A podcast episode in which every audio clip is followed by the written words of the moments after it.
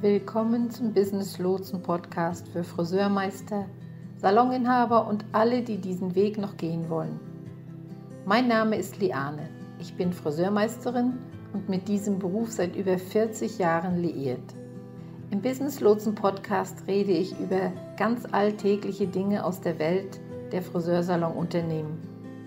Dein Salon läuft generell ganz gut, dennoch erlebst du immer mal wieder Momente und Situationen, die dich ausbremsen oder wo du Rückschläge erlebst.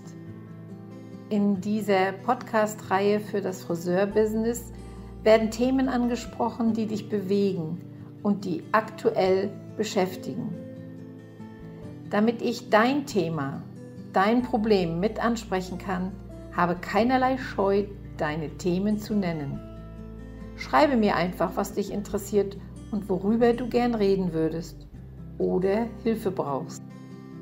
Viel Spaß, dein Business Lotse.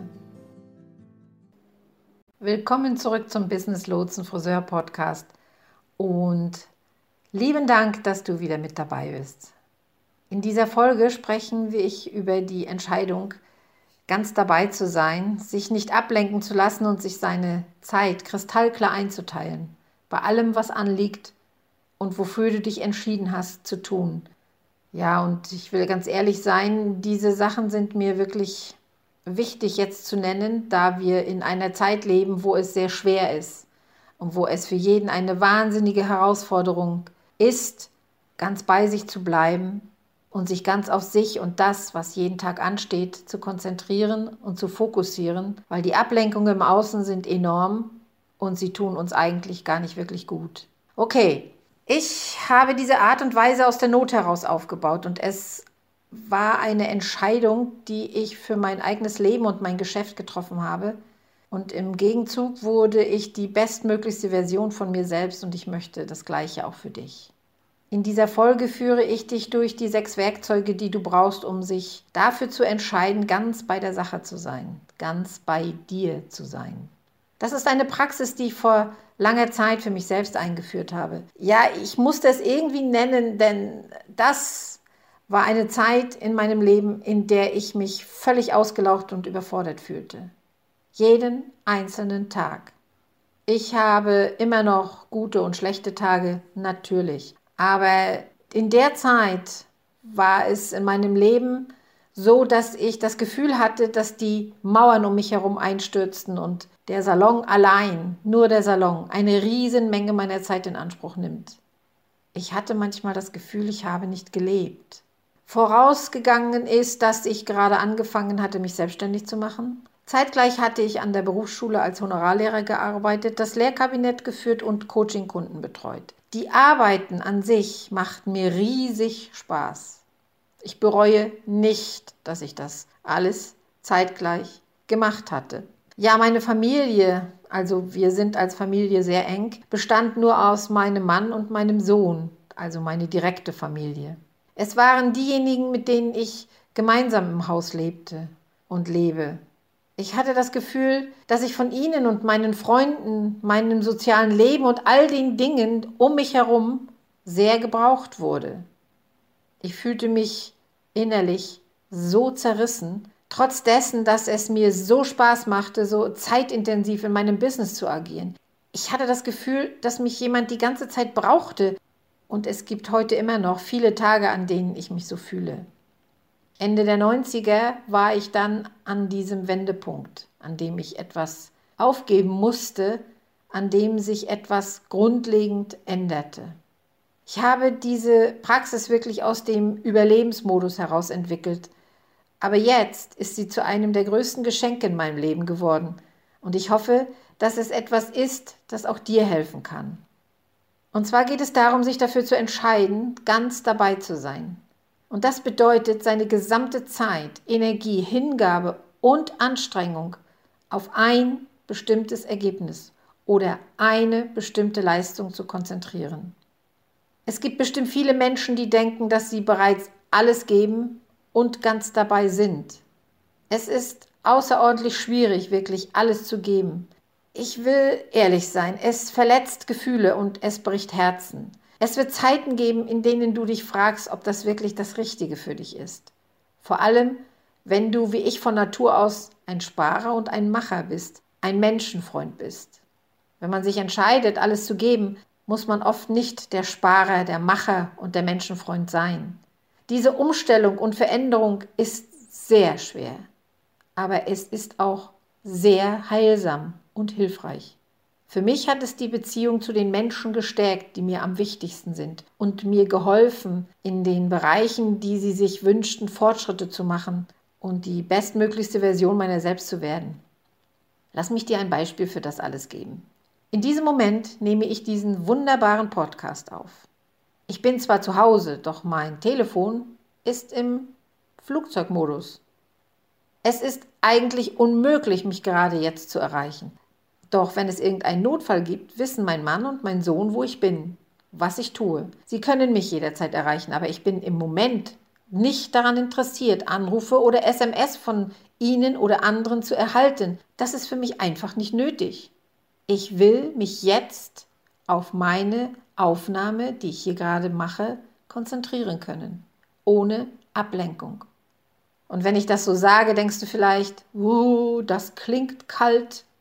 Nein, es ist nicht kalt. Denn wenn ich mit meiner Familie zu Abend esse, befindet sich mein Telefon auf meinem Schreibtisch in einem ganz anderen Raum des Hauses. Ich habe keinen Grund, es bei mir zu haben oder ständig raufsehen zu müssen oder zu wollen. Wenn du zu mir nach Hause kämst, würde ich niemals auf mein Handy schauen.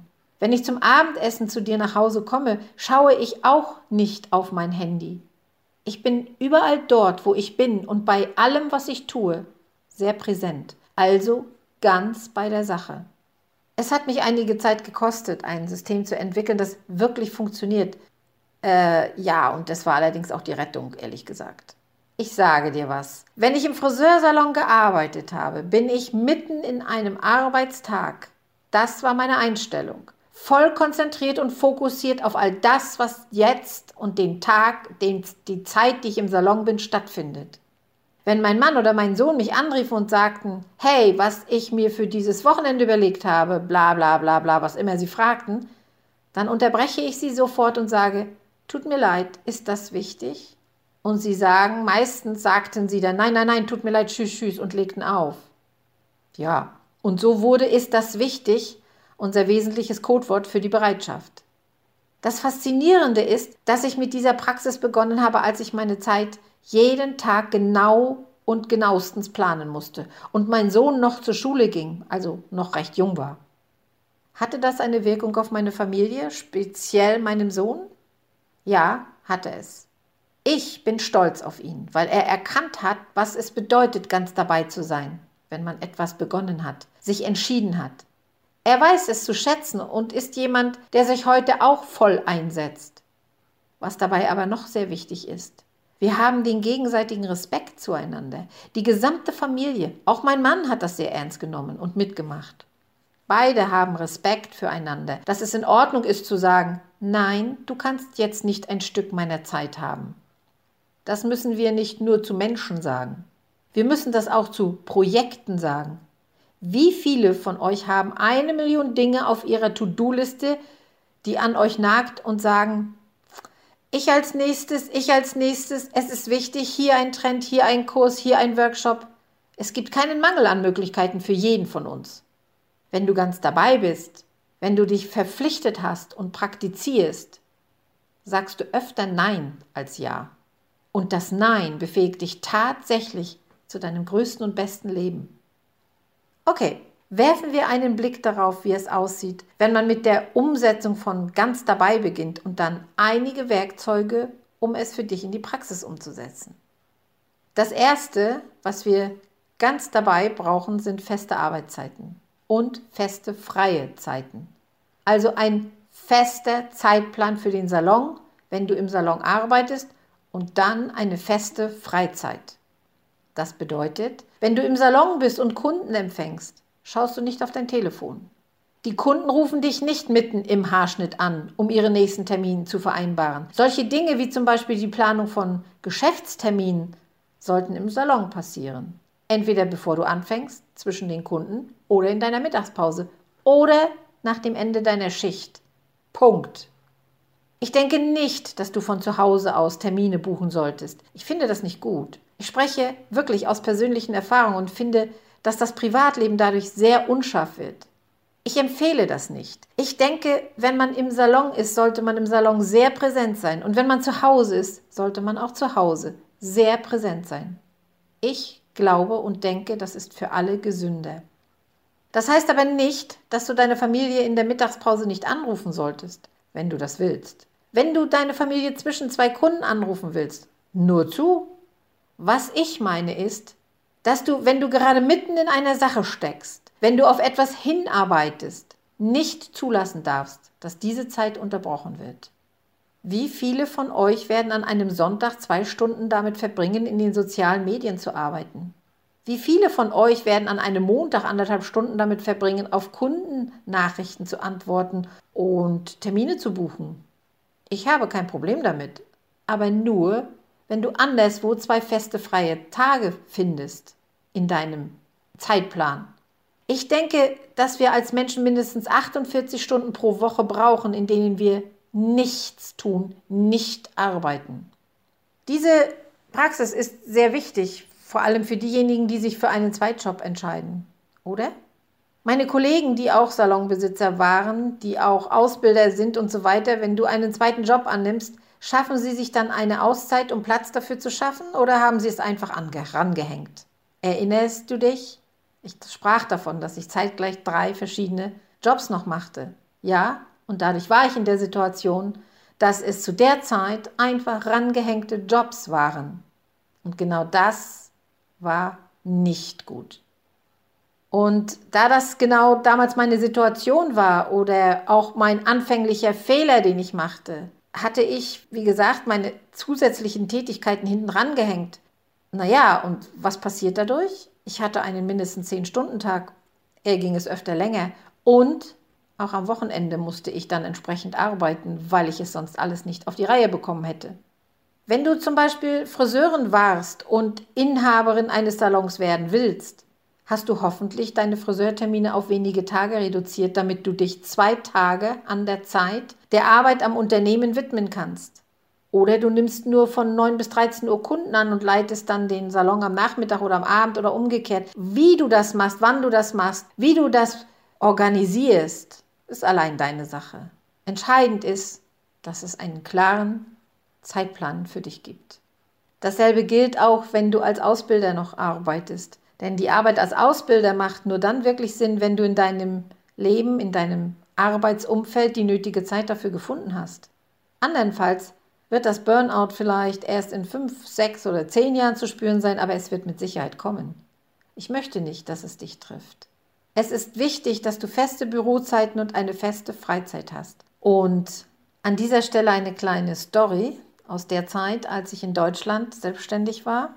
Ich hatte meinen Salon oder sagen wir so, wir hatten ein Haus gebaut. Das war ein sogenanntes Anderthalbhaus, das äh, ein Wohnhaus und gleich anschließend dran, also an dem Wohnhaus dran, meinen Salon. Das bedeutete, wenn ich meinen Salon geschlossen hatte, brauchte ich bloß eine Tür weitergehen und war dann zu Hause. Ich hatte Öffnungszeiten von Montag bis Samstag, aber samstags nur bis zum Mittag. Es war Sommer, ein wunderschöner Tag. Mein Mann und ich hatten für den Abend Gäste. Wir wollten grillen, wir wollten einen ganz fantastischen Freundesabend machen. Und ich war in der Küche gestanden, konnte aus dem Fenster der Küche nach vorne in den Eingangsbereich sehen und war irgendwie ja, so ein bisschen abgelenkt durch das Arbeiten und im Vorbereiten des, des Abends. Und da sah ich dann aus dem Augenwinkel eine Frau immer auf und ab gehen bei mir vor dem Zaun, vor meinem Wohnhaus. Und ich dachte noch, na mein Gott, aber die kenne ich gar nicht. Die, die, das ist irgendwie keiner von unseren Freunden, ob der schon weit erst so früh gekommen ist oder dergleichen mehr. Also ich hatte noch eine gute Stunde Zeit. Ging an die Haustür, um zu fragen, ob es ein Problem gäbe, ob ich ihr irgendwie behilflich sein könnte da sagte diese Frau, stand am Zaun, an, an, an, am Eingangstor vom, am Zaun und rüttelte so ein bisschen am Zaun voller, voller Panik. Ich denke, oh Gott, oh Gott, oh Gott, hoffentlich ist ja nichts passiert. Nein, nein, der war nichts passiert. Gott sei Dank, dass Sie da sind. Gott sei Dank, dass Sie da sind. Sie sind meine letzte Rettung. Ich brauche noch schnell eine Dauerwelle und einen schönen Haarschnitt. Und ähm, ja, weil ich habe heute Abend was vor, ich möchte zum Tanz. Ich so, bitte? Ja, sagt sie, das war heute so ein wunderschöner Tag. Ich war den ganzen Tag am Strand, aber ja, ich muss ja heute Abend schön aussehen. Und da sind Sie mir eingefallen. Sie sind doch immer so hilfsbereit. Ich glaube schon, dass Sie das mal schnell machen können. Es war 17 Uhr oder kurz nach 17 Uhr. Gegen 6 sollten, also 18 Uhr sollten unsere Freunde kommen, wollten wir uns treffen. Und sie glaubte, ich mache mal schnell aus der Hüfte heraus eine Dauerwelle. Als ich dann zu ihr sagte, ne, sorry, aber ich habe jetzt gar keine Öffnungszeiten, es ist Wochenende, es ist meine Freizeit. Was glaubst du, was glaubt ihr, was dort als Reaktion kam? Ungelogen? Das kann doch wohl nicht wahr sein. Sowas nennen Sie Kundenfreundlichkeit. Ich bin entsetzt, das werde ich mal allen erzählen, wie unhöflich und unfreundlich Sie sind, mir nicht mal schnell zu helfen in meiner Not. Ich stand da wie vom Blitz getroffen, wie vom Donner. Ich denke, wie bitte? An meinen Händen klebte noch irgendwie so Reste von den Sachen, die ich vorbereitet hatte. Das hat sie gesehen. Ich habe ihr auch gesagt, dass wir äh, Gäste haben gleich. Das hat sie nicht interessiert und das war dann die Beschimpfung. Ich bin dann reingegangen, habe die Tür zugemacht und habe mich nicht mehr umgedreht und habe für mich nur gedacht, Himmel, Herrgott, was geht hier ab? Sie liegt den ganzen Tag am Strand, konnte bis 13 Uhr war Öffnungszeit, konnte die Zeit nicht nutzen, um dort zum Friseur zu gehen, weil sie es vorzog, an den Strand zu gehen und beleidigt mich dann, wenn ich in meiner Freizeit plötzlich Nein sage? Und ob ihr es mir glaubt oder nicht, diese Story werde ich mein Leben nicht vergessen, weil sie mich völlig entsetzt hat, wie die Reaktion der guten Frau war und wo ich dann gesagt habe, Liane, du machst was ganz massiv falsch, dass Menschen so mit dir umgehen können. Das war unter anderem einer der Auslöser, dass ich gesagt habe, und jetzt ist hier Schluss. Mein Ja wird mehr und mehr zu einem Nein. Ja, soweit zu meiner kleinen Story, die mir da passiert ist. Und äh, gehen wir mal weiter. Und zwar zweitens ist eigentlich schon alles gesagt. Da ist empfohlen, dass du keinen Job annimmst, ohne einen anderen zu reduzieren. Darüber haben wir gerade gesprochen. Das war der Teil, wo ich gesagt habe, dass man einfach die anderen Sachen, die zwei Jobs oder Drittjobs oder was auch immer, ranhängt, ohne dass man zeitlich das mit einplant. Kommen wir dann zu drittens. Wähle deine Top 5 wichtigsten Menschen in deinem Leben. Ich sagte das vorhin schon mal kurz. Ich habe nur zwei davon unmittelbar an meiner Seite. Das sind mein Mann und mein Sohn. Solange diese beiden zeitlich versorgt sind, komme ich mit dem Rest zurecht. Also das bedeutet, ich bin als erstes fokussiert auf meinen Mann und meinen Sohn und stimme meinen Zeitplan mit ihnen ab. Und ganz ehrlich, als ich begonnen habe, mich dafür zu entscheiden, war das wahnsinnig hart. Ich muss sagen, dass ich in diesem Prozess einige Beziehungen verloren habe. Ich habe einige Familienmitglieder verloren, ich habe auch ein paar Freunde verloren und es war eigentlich unglaublich schwierig. Aber trotzdem war es auch das Beste, was ich je für meine Familie, für mich selbst, für meine Ehe, für mein Kind und für alles andere hätte tun können. Das heißt nicht, dass ich keine wunderbaren Freunde in meinem Leben habe. Es heißt auch nicht, dass ich keine wunderbare Familie in meinem Leben habe aber ich konnte es nicht unter einen Hut bringen, mich ganz auf meine Familie und meine Karriere zu konzentrieren, mich um mich selbst zu kümmern und zu springen, wenn ein Familienmitglied etwas brauchte oder Freunde.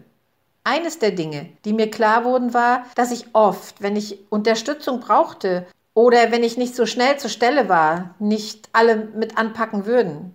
Es gab dann oft die Situation, dass sie alle viel zu tun hatten oder es gab andere Gründe, warum man gerade nicht konnte. Ich bin von Natur aus ein Problemlöser. Deshalb sind die Menschen in meinem Umfeld daran gewöhnt gewesen, dass ich diejenige bin, die einfach auftaucht, alles in Ordnung bringt und dann wieder verschwindet. Man hat mich ständig in irgendeiner Form angerufen in der Erwartung und der Selbstverständlichkeit, ich bin ja da. Als ich diese Person nicht mehr sein konnte und wollte, wurde mir klar, oh, das war ein großer Wert in diesen Beziehungen. Erkannt zu haben, dass ich mich selbst aufgeopfert habe, damit diese Beziehungen funktionieren. Ich wollte mich nicht mehr aufopfern.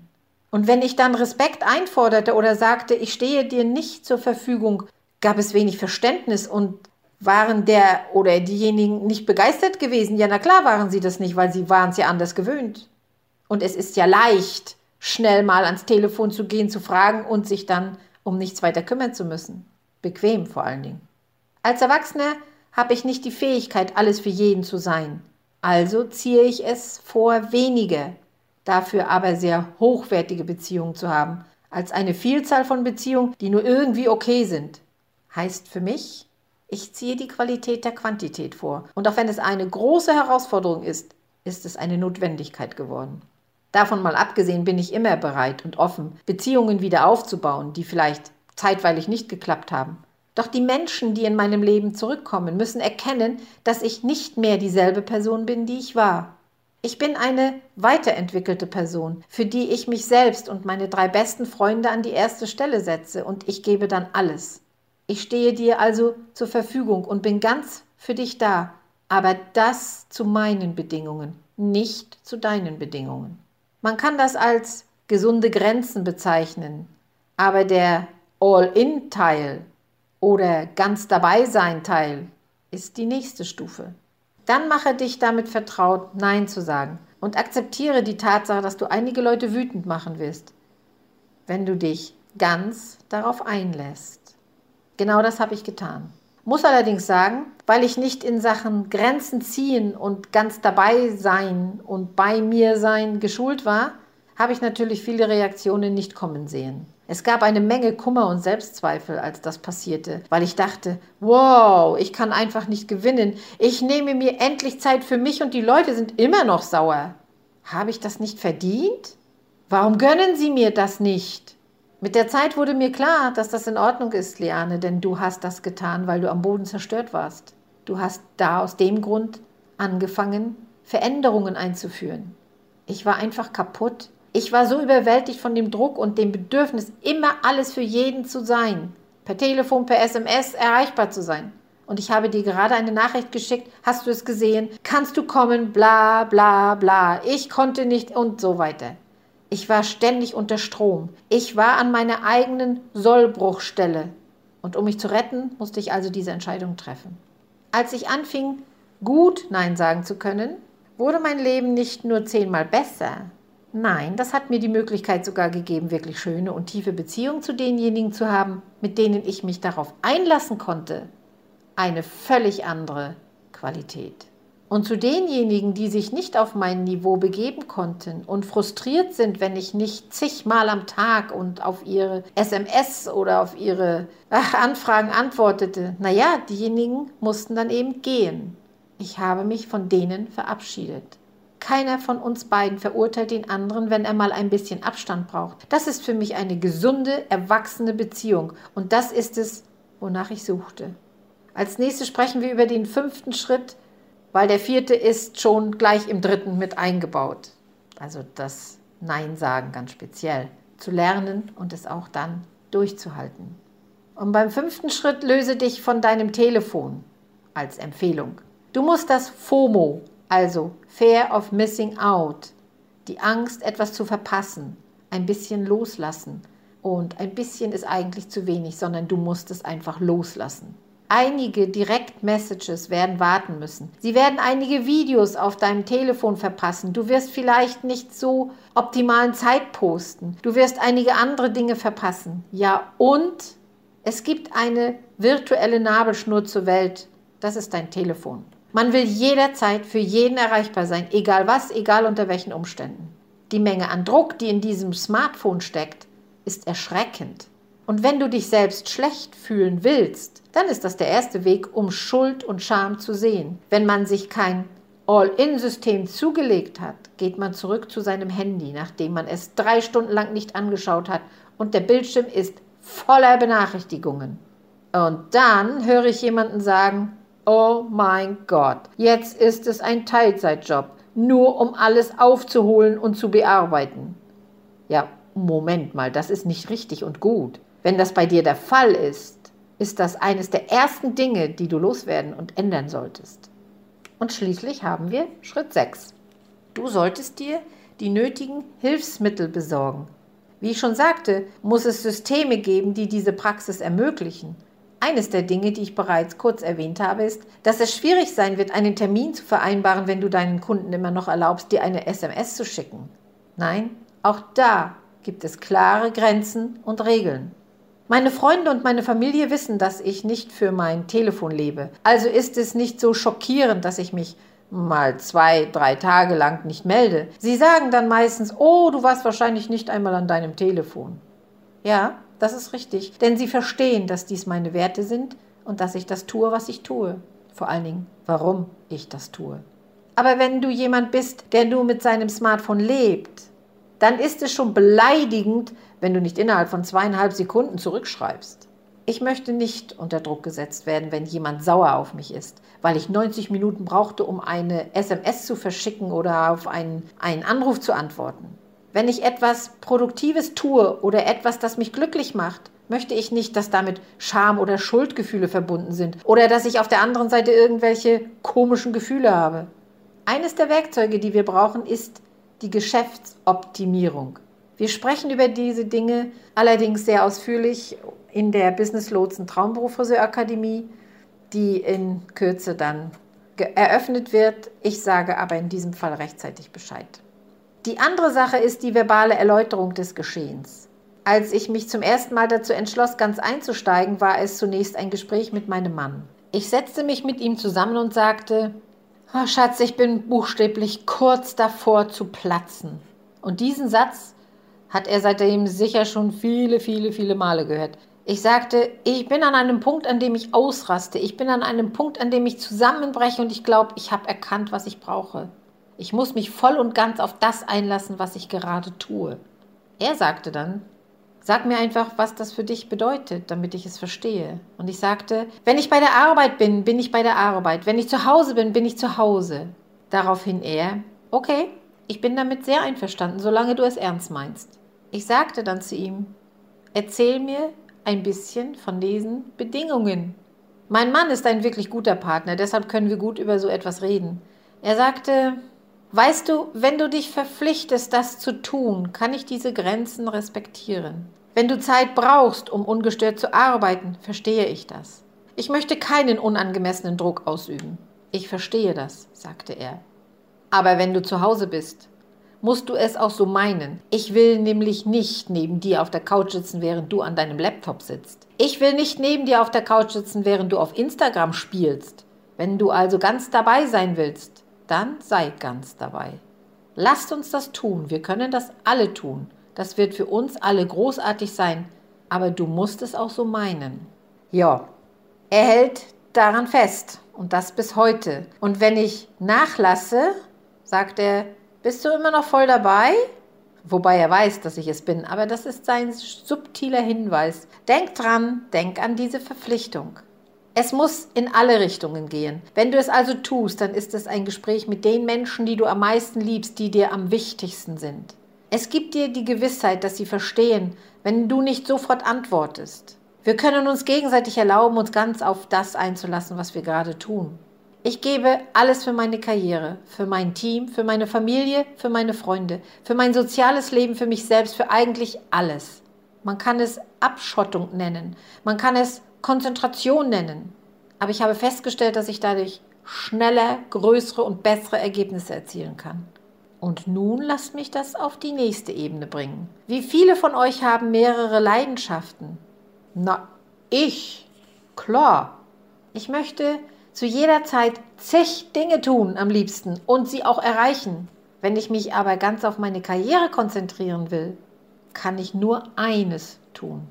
Wenn ich versuche, zu viele Dinge zu tun, werde ich nicht in der Lage sein, sie gut zu machen. Also werde ich mich nur auf eine Sache konzentrieren und sie tun, sie zu Ende bringen, sie bis zur Ziellinie verfolgen.